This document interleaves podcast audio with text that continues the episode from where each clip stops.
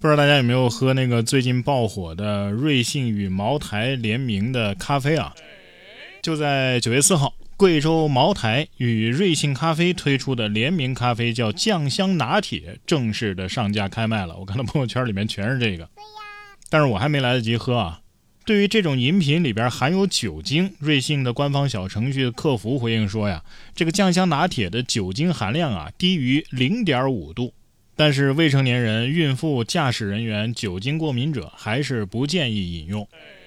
有网友抖机灵啊，哎，让我来卡个 bug，我去瑞幸点一杯酱香拿铁，然后要求店员在制作的时候不要冰、不要奶、也不要咖啡液，我是不是就能得到一滴茅台酒啊？嗯，要是认真来回答这个问题的话呢？呃，不能，为什么呢？因为在咖啡店里啊，它不是直接加的茅台酒，而是加的茅台后乳。我看网上还有很多争议啊，说这个五十三度的茅台酒是不是飞天茅台呀？在这里，我可以给大家科普一下，这个所谓的飞天茅台啊，是民间叫法，人家的商品名，人家的商品名就叫五十三度贵州茅台酒。所以，如果瑞幸官方的宣传是真实的话，它加的就是飞天茅台。但是我呢，还有一个非常重要的问题。这个咖啡啊是提神的，对吧？白酒呢却让人迷醉。那么咖啡加茅台是喝完之后到底是能让人提神呢，还是会让人醉醺醺呢？我之所以还没喝上这个茅台咖啡啊，还是因为没人请我喝。但要是有人请你喝呀，你也别高兴得太早，说不定过阵子还让你退钱呢。近日，有网友就在网上吐槽啊，说自己都离职有一阵子了，却收到了前同事的消息，说公司的前主管离职了，现在找他们要回当时请喝奶茶的钱。不是还有这种事儿呢？他他他怎么说得出口的呢？不过对于这种事儿，我不建议给他还钱啊，建议呢给他买相同金额的奶茶，然后所有人一次性全部给他送过去，或者要求对方啊出示发票。他买这么多奶茶，谁知道他当时买的时候有没有用什么优惠券呢？万一当时刚好是买一送一呢？啊，要是照原价还给他，他还挣不少呢。或者咱们再硬气一点，就不给，有本事你告我去啊！我看这人还有一个详细的表格，你说 这种表格都有，他肯定一开始就已经盘算着要钱了。现在上个班啊，真的是陷阱重重啊！上要提防老板的霸王合同、绩效陷阱，下还要提防同事的飞来横锅，还有天下没有白给的奶茶。不是他真的就不嫌丢人吗？不过下面这条新闻啊，是真的丢人了。近日，四川江油的一个两岁的小男孩走丢了，热心的群众呢赶紧报了警啊。民警就问小男孩：“你知不知道爸爸妈妈的名字呀？”小男孩却告诉警察说：“我的爸爸叫妈妈，我的妈妈。”叫爸爸，把大家都给逗笑了。随后，江油公安民警在小男孩的带领下，把他给送回了家中。哎，还好这宝宝不是这么说的。我不知道爸爸叫什么，但是我知道爸爸的爸爸叫什么。警察肯定得问，那也行啊，你爸爸的爸爸叫什么呢？然后他给你来一句：爸爸的爸爸叫爷爷。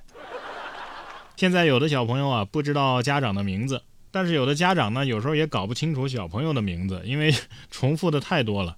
八月三十一号，湖南某小学开学啊，送儿子去报道的爸爸就惊讶地发现，儿子的同学当中啊，有刘思成、刘寻晨、王一晨、许逸晨、赵瑞成、朱子晨、朱星辰、吴思辰等等，一共八位名字里边不约而同带有“陈”或者是“成”字的小朋友，这重复率也太高了。不过这也没什么大惊小怪的，说明这波孩子都是陈字辈的嘛。我我就想问一下，难道什么子涵啊、子涵啊、子轩啊、子林啊，他们他们长大了吗？怎么不提他们了？这说明什么？说明每一代人都有每一代人的狗蛋、翠花、铁柱和招娣。上学嘛，学到东西才是真的。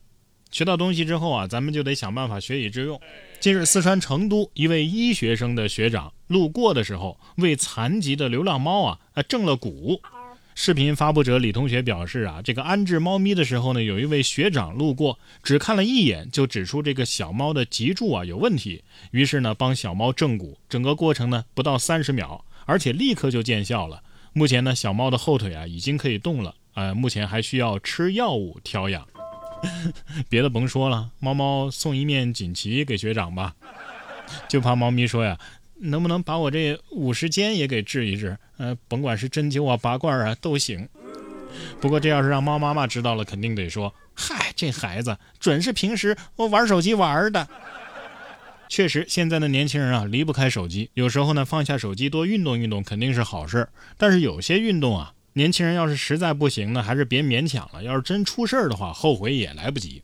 近日，这个天津的跳水大爷们不是突然火了吗？引发了大量的关注，在社交媒体上。多段天津大爷大妈在海河跳水的视频广为流传，并使得海河上的狮子林桥、北安桥等地啊都成了网红的打卡景点，甚至有网友称之为“八 A 景区”。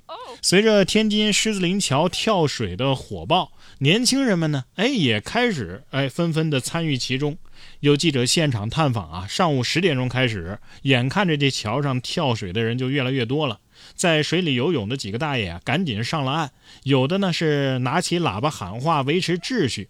其中一名跳水大爷坦言说呀：“跳水是有技巧的啊，不少年轻人呢啊，凭着一股子热情，直接脱下衣服上桥就准备跳。